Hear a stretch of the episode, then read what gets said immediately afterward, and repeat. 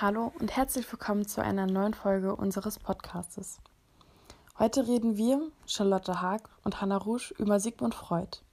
Sigmund Freud war einer der bedeutendsten Religionskritiker der Welt. Er ist am 6. Mai 1856 geboren und am 23. September 1936 gestorben.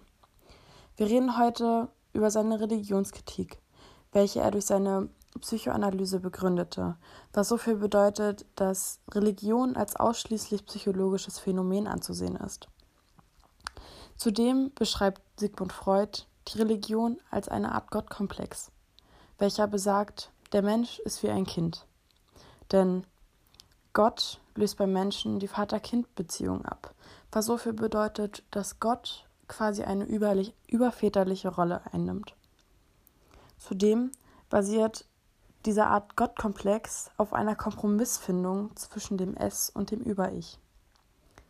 Der Ursprung der Religionskritik, würden wir sagen, liegt im Unterbewusstsein.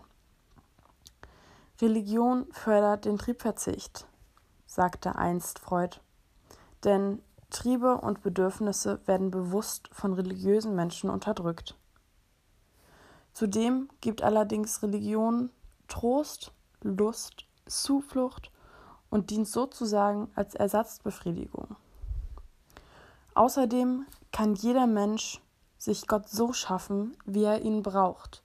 Was heißt kann? Jeder Mensch schafft sich Gott so, wie man ihn braucht.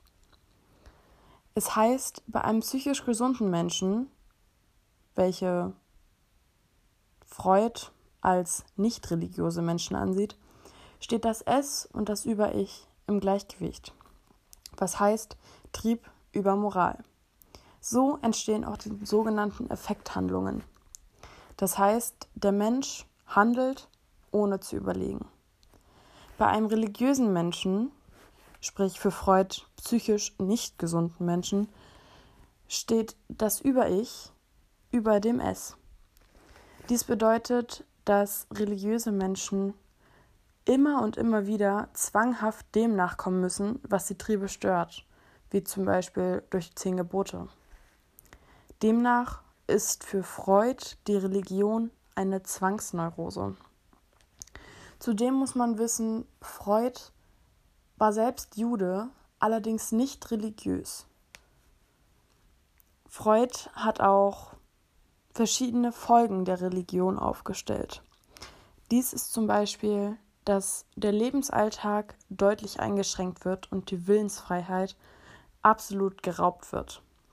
Zudem kommt ein sehr starker Realitätsverlust, da die religiösen Menschen immer und immer mehr nur Gott vertrauen und nicht mehr dem real, realen Leben. Weiterhin wird das Seelenleben durch ständige Verzichte vergiftet, meinte Sigmund Freud. Zudem sagte Freud einst, Religion ist, Religion ist nicht wider, widerlegbar, denn sie ist allerdings auch nicht unrealistisch.